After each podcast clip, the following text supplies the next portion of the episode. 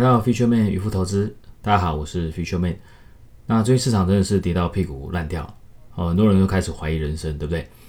那不管是台股、美股，哦，特别在成长股的部分啊，我相信大家手上应该都很多。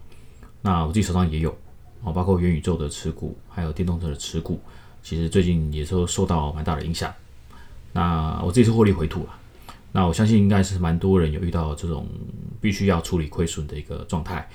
所以其实趁这个机会哦，我们刚好有这样的一个学习的平台，好，所以建议大家呢，在跌的时候，因为其实每一年修正的次数不多，哦，一到两次，哦，比这个多头的时间，哦，每一年空头的时间其实比多头的时间少很多，好，但是呢，我建议大家哦，把握哦，把握每一次修正的时候做一个学习，哦，因为呢，这是非常难得可以去学习成长的一个机会。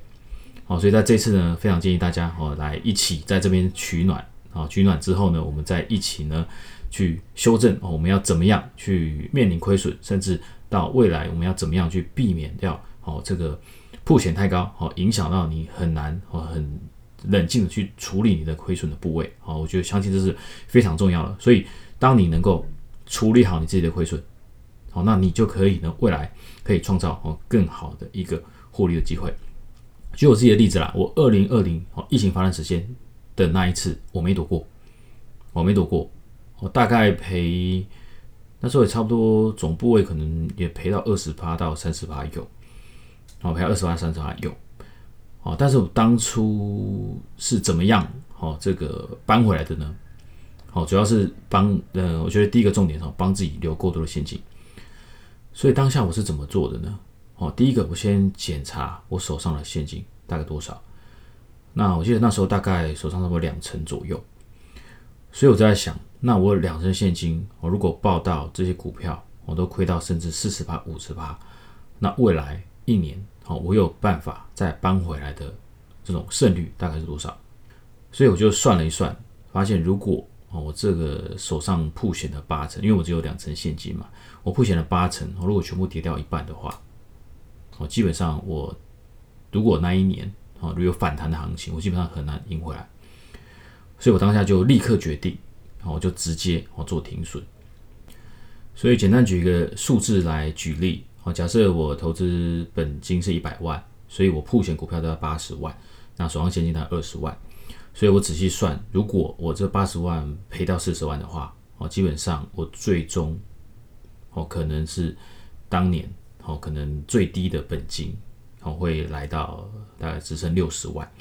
所以其实我六十万要在一年内哦翻回一百万哦，其实难度是非常高的，所以我当下哦就立刻当机立断，我直接做停损。所以大概可能如果以比例来算的话，如果以这个例子来算的话，我的当下停损，我可能手上哦还可以有大概七八十万，所以我七八十万哦要凹回来哦，其实是相对容易的。但为什么又有这个假设呢？哦，主要是因为过去的经验哦，基本上每一次的这种大修正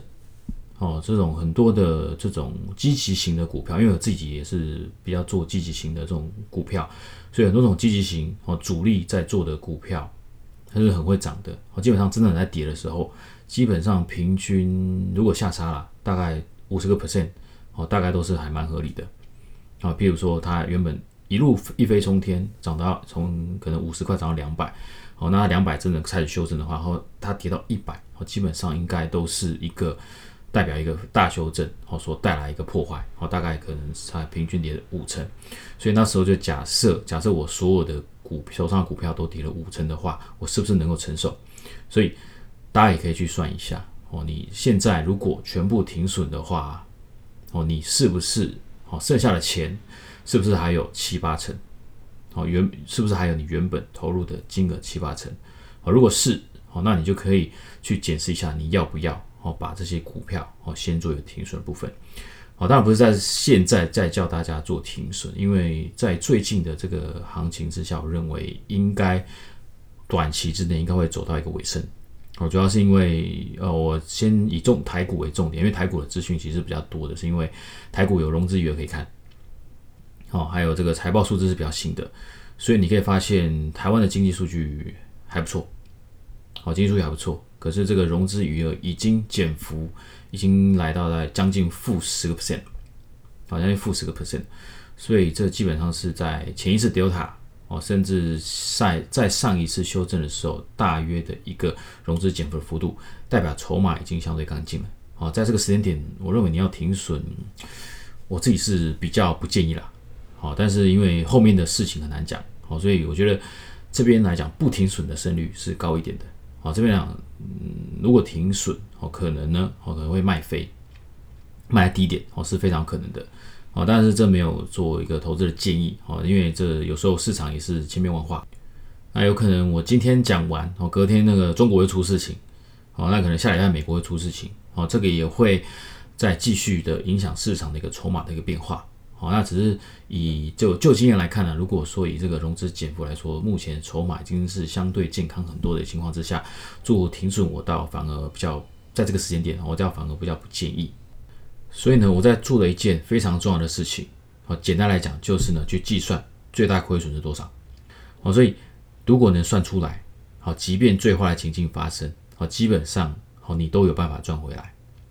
好，那我自己最大的承受度大概就二三十八。哦，三十趴，假设一百万变七十万，七十万要赚回来，我认为哦，在一年内哦，其实都还蛮有机会的。但如果你一百万已经变成五十万了，哦，你五十万要再赚回一百万，哦，这难度是非常高，因为你一年之内你的资产总资产哦要翻一倍，哦，不是你买到一只股票翻一倍就可以把你赚回来的，哦，你还要买的金额要够高，哦，这个难度是高的。好，所以呢，大家确认之后啊，哦，就可以发现，哎，有些人可以继续持有。哦，不动没关系，好，因为它算出来最大亏损可能也才二三十万，哦，那不动其实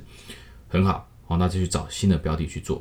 那我觉得停损也很好，哦，因为停损完之后，基本上你就确定你的最大亏损就在这里了。那以后你有没有机会赚回来？哦，有。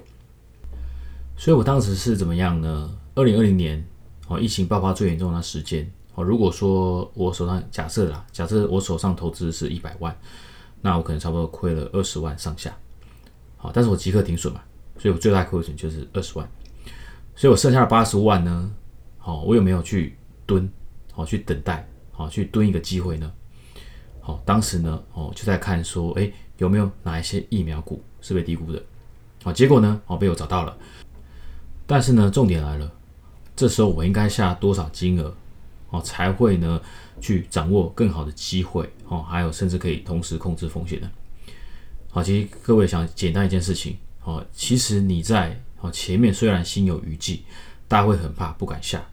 所以很多时候哦我们在停损之后所下的金额哦会比我们停损前下的要小。好，但是我告诉各位哦，千万不要这样子做。好，千万不要这样这样子做。为什么？因为你停损前跟停损后。通常这个胜率是差很多的。停损过后，哦，市场哦，其实你可以发现人性使然。哦，在你停损过后，市场的筹码已经是相对健康，通常了。哦，那在相对健康之下，你的胜率有没有提高？哦，你的胜率绝对有提高。所以，当你的胜率提高，你的金额又下得小的时候，其实你很难好把它赚回来，因为你这一次没有把握。哦，你下一次难度会变高。好，所以大家注意了，这边重点哦非常重要，就是在这边哦，在停损过后哦，这个有点类似系统性破坏哦市场之后，其实你应该哦停损后所下的股票每一档的金额哦，有时候你不会下一档，只只下一档嘛，有时候你下很多档。那我当时疫情前每一档差不多，假设是一百万哈，每一档可能最多二十万，然后做一个分散风险。但是呢，停损之后，我当时就拉到差不多三十万、四十万每一档。好，因为你胜率提高提高了，然后呢，你又找到对的标的，好，我建议各位好勇敢的把金额拉起来。好，前面停损没关系，但是后面呢，基本上哦，你要有信心，你要有信心呢，你在停损过后，这个胜率是这边胜率会更高的，在胜率更高的情况之下，你必须把金额拉起来。不用拉很高没关系，但是呢。你必须每一档的标的，好是比你哦前面这个所下的铺险金额要来的高。停损前哦，你最高是二十万，那停损后你最高可以拉到三十万甚至四十万。好，但是这边建议各位，好手上好最好还是留现金，好，因为你不知道好当下的一个反弹是不是真的反弹，好，所以你稍微留一点现金，好，你可能这一这一次先试一下，好下三四十万，然后如果诶过几天发现诶这边顺的话，后面再往上加，好，但是如果发现有点不顺的话，基本上我简单设一下停损，哦再设个三五千的一个停损，基本上呢其实会对操作上面哦是非常比较好的一个这个。报酬风险平衡好的一个整个策略，所以我那时候的例子就是我找到一个疫苗股哦，是价值被低估的，那我觉得它有机会翻倍，所以我就下如果刚刚的数字的例子，我就下了差不多将近四十万了。啊。如果以刚刚一百万的一个例子，所以呢，虽然说当初哦直接下进去之后，还是遇到一些震荡。哦，这个是你要有有所准备的。哦，可能震荡个五到十趴，好，但是最后哦它是真的翻倍。所以当时最后的结果，哦，就是大概是我大概是呃我亏损金额的一倍了，然后后后来出场的话是大概获利大概是我出亏损金额的一倍，好，所以有没有赚回来？哦，有。所以这边建议大家哦，第一件事情哦，检视一下，哦，算一下你的最大亏损在哪里，哦，你可不可以接受？哦，可以接受的话，哦，那不管你是停损还是继续持有。好，建议大家好不要放弃去找出价值浮现的机会。我认为今年市场还是非常有机会的，还是非常有机会的。哦，所以呢，大家不要气馁。好，在这个时间点，好，我们去就是正视这个亏损。好，然后呢，去寻找下一个机会。好，稍微蹲一下，然后有耐心，我们就可以把目前哦上面上的亏损，好把它凹回来。那这边再分享一个重点，哦，就是说每一次。的市场修正哦，波段式的修正，好，以经验来看，哦，都会有一个主流股、主流的产业陨落，即便的它的一个什么营收表现，哦，除非特别强啦，但其通常都会有一个主流的产业陨落，所以有时候要不要持续哦报你的股票，哦，其实还蛮难的，所以这边跟大家简单分享，哦，在这个一八年。遇到中美贸易战大修正那一次是哪一个这个主流股陨落呢？哦，就是被动元件。而那时候被动卷元件动辄三四倍的涨幅，但是一陨落之后，哦，永远几乎呢没有再涨回来过。好，那在这个一九年的时候，应该就是这个区块链概念股。哦，那时候有挖矿概念。好，其实当初也是涨了这个两，应该都是两倍以上的。哦，大部分听到哦区块链就高潮。但是后来遇到修正哦，也是这个区块链概念股哦，直接这个躺平一去不复返。那到了二零二零，应该是瓶盖哦，当时因为疫情破坏，瓶盖股受到很大的重创。那后来其实瓶盖股一直没有好的表现，好，所以这二零二零。那去年呢？去年的话遇到这个修正的话哦，大家应该非常的熟悉，应该就是这个航运股哦，不是说航运股不好。只是每一次的波段修正哦，都会破坏掉一个主流股的一个表现。那虽然说这个它的表现的财报啊，这些塞港的问题，一直是让它财报非常好哦，可是呢，诶，市场资金就不买单哦，动能是回不来的哦，所以大家一定要千万非常注意哦，每一次修正之后哦，你这些这个主流股哦，是不是有机会反弹哦？其实通常我会建议啊，就是把。这个手上的一些主流股，其实然后最好还是先做一个清仓，因为啊，有时候我们对于手上的持股并不是所有都非常了解，而且对于一个整个产业的变化没有办法马上哦做出反应，所以我觉得对于大部分人来说，哦，可能对自己手上持股都没有那么熟悉的情况之下，我认为这直接哦做解码跟清仓会是一个比较好的一个策略哦，对大多数人来说。哦，因为我们有时候这个没办法马上确定，哦，这个整个主流股会不会在这一次哦这个下杀之后，哦啊，然后变成一个崩坏的一个产业，哦，我们不太知道，哦，所以很多时候这个你真的没办法判定的时候，哦，其实停损哦就是我们最好的一个选择。所以啊，留得青山在，不怕没柴烧。我手上留有足够现金，后面要再要赚回来，哦，基本上不难。我们就要算清楚，哦，留下来钱够不够多，然后呢，后面呢再勇敢一点，好做一些加码，好下的比停损钱更多一点，好，那基本上呢相对哦胜率高了，好，然后金额高了，基本上最后哦就会搬回来，好，甚至是在赚更多的钱，好这样子。好了，那复习一下上一节的观念啊，上一集其实讲到呢，好，你本来就睡公园的，好，一直强调，好，各位你本来就睡公园的，好，所以你屁股本来就哦没有很好，因为你这个公园没有床嘛，所以屁股本来就烂掉了。好，所以大家如果呢，这个整天在幻想你是住住饭店，哦，你是住酒店的，哦，基本上呢，在这个时间点，哦，就没有办法做出非常冷静的决策，好，没有办法做出非常冷静的决策。那就我自己的例子啦，就是每当遇到下杀的时候，哦，其实我也是会像上次讲的，哦，做心理练习，哦，每天开盘前，哦，甚至开盘后，我每天跟你讲自己讲说，哦，我本来就是睡公园的。我本来就睡公园的哦，所以呢下杀下来哦，其实我反而是相对冷静啊，因为呢我从来就没有拥有哦饭店，我没有住过饭店哦，其实我也没有住过酒店哦，以这样的心态面对市场我，相对可以做出比较正确的一个决策哦，就可以冷静思考一下这些哦目前的市场哦各个因素负面消息到底是杂讯还是真的会影响基本面。好，那我再次跟各位强调了啊，目前我认为大多都是杂讯，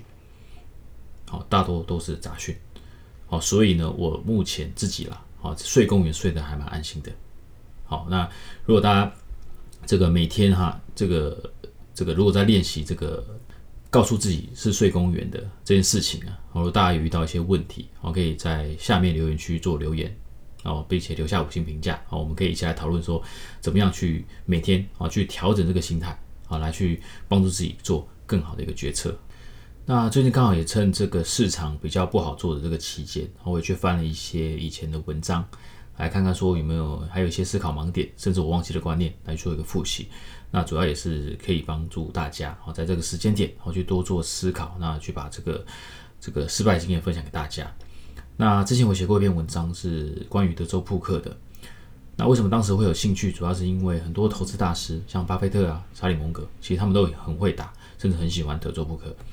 好，因为他们发现，其实在玩这个牌的过程，哦，它的下注的模式、停损，哦，跟决策模式跟投资是非常像的。我这一注要下多少？哦，我要不要吹牛？哦，我不要多下这个两注、三注，哦，都是有它一个策略，而且跟投资。好的一个这种投资的模式，哦是非常像的，啊，所以你如果能够有一个好的策略，啊，基本上就在这边能够赚钱，好，那有可能就可以应用到哦你在投资上面的一个决策，哦，这个是巴菲特跟查理蒙格哦都认同的。那当初就有写到，哦，这个一个非常重要的重点，就是说，呃，就那本书啊，他是去写一个菜鸟，哦，如何从菜鸟变成世界扑克冠军。的一个历程，好，那里面提到一个很重要的事情，哦，就是当初，哦，这个老师，哦，因为他有拜师，好，那这个他老师就问他说：“您觉得，哦，他当时他那个还是个菜鸟，但他老师问他说：你觉得这个作为一个德州扑克选手，他的目标是什么？好，那这个作者呢，他是菜鸟嘛，好，所以他就头脑那那时候很简单，他就说，那就是赢钱嘛。”哦，就是赢，但是呢，这个老师跟他说，其实不对哦，其实德州扑克选手的目标是呢，做对的决定，做对的决定。我听起来很干话，哦，但是各位，你如果想通一件事情，你就知道，哦，这绝对不是干话，因为呢，这个各位有没有经验？哦，你在做股票的时候，哦，你顺的时候，哦，你就开始幻想，你每个月哦，看能不能赚，每个月赚五万。甚至每个月赚十万，好，那你你以这个目标来去做设定，好，但是这个目标真的实际吗？我告诉各位，哦，其实不太实际，因为很多时候，在这个股票的历程上面，很多时候是一个月赚了半年的钱，好，但是可能前六个月基本上呢，涨涨跌跌，涨涨跌跌都没赚钱，哦，所以呢，哦，在这样的背景之下，哦，大家就可以发现一件事情。啊，因为我们不晓得每个月行情怎么变化的，所以如果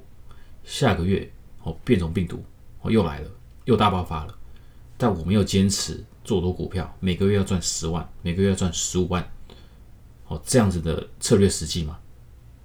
不太实际，而且很容易做出错误的判断。哦，所以之前就有看过一个采访，啊，那时候有个少年股神，他是做当冲短脆的，做这种当冲短脆的，他理应应该很在意数字。哦，可是呢，其实，在那个采访里面，大家就可以发现一件重要的事情，他其实不在意每天那个赚赔，他的决策，哦，是靠逻辑，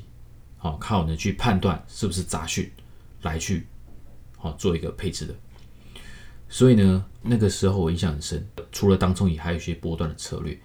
然后呢，他为什么那一次波段策略赚大钱？是因为呢，他发现一件事情，他发现呢。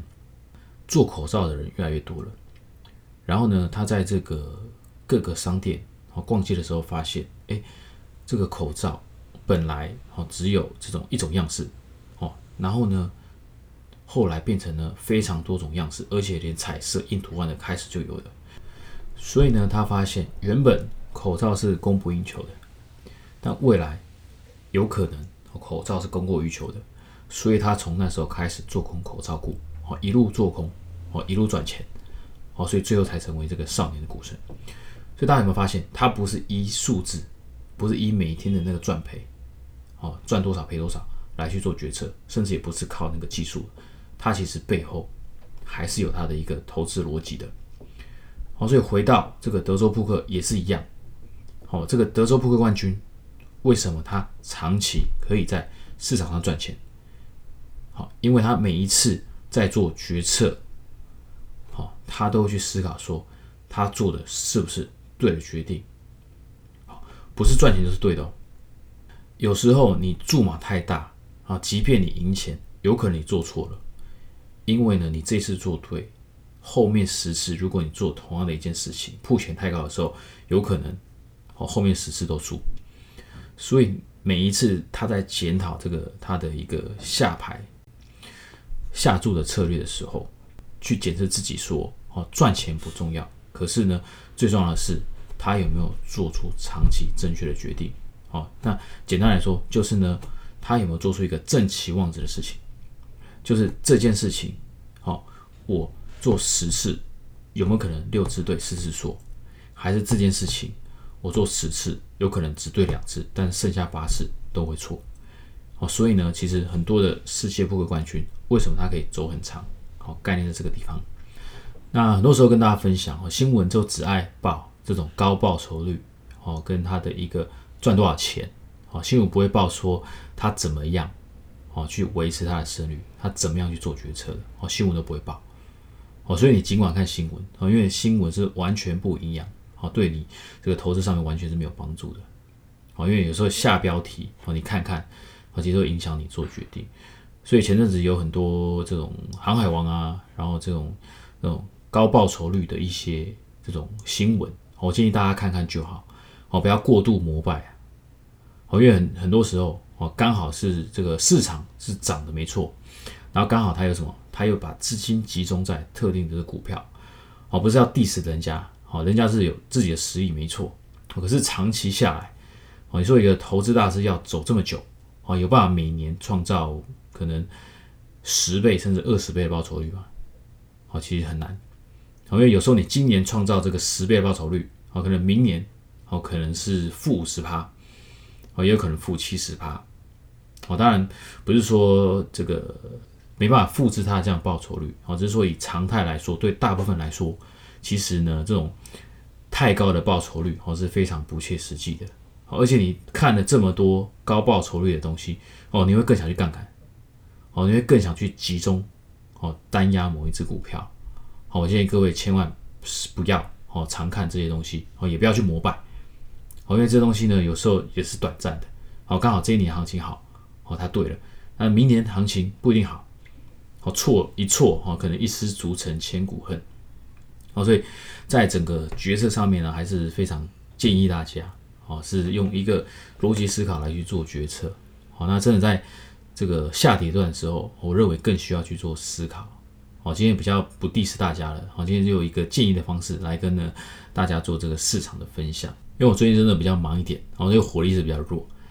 好了，那今天的这个分享，啊，就到这边。那如果呢，你有任何的想法，好，任何建议的话，好，请你在我们的下面留言区做留言，哦，并留下五星的评价，好，那我们可以持续的，好，改进我们的频道，好，那我们希望呢，大家未来可以持续的跟 Fisherman 一起在这个频道，好，成长并学习，并且在一百集的时候，我们一起离开，好，并成为一个，好，可以维持一个好的投资胜率的这个投资的一个好手。好，以上，拜拜。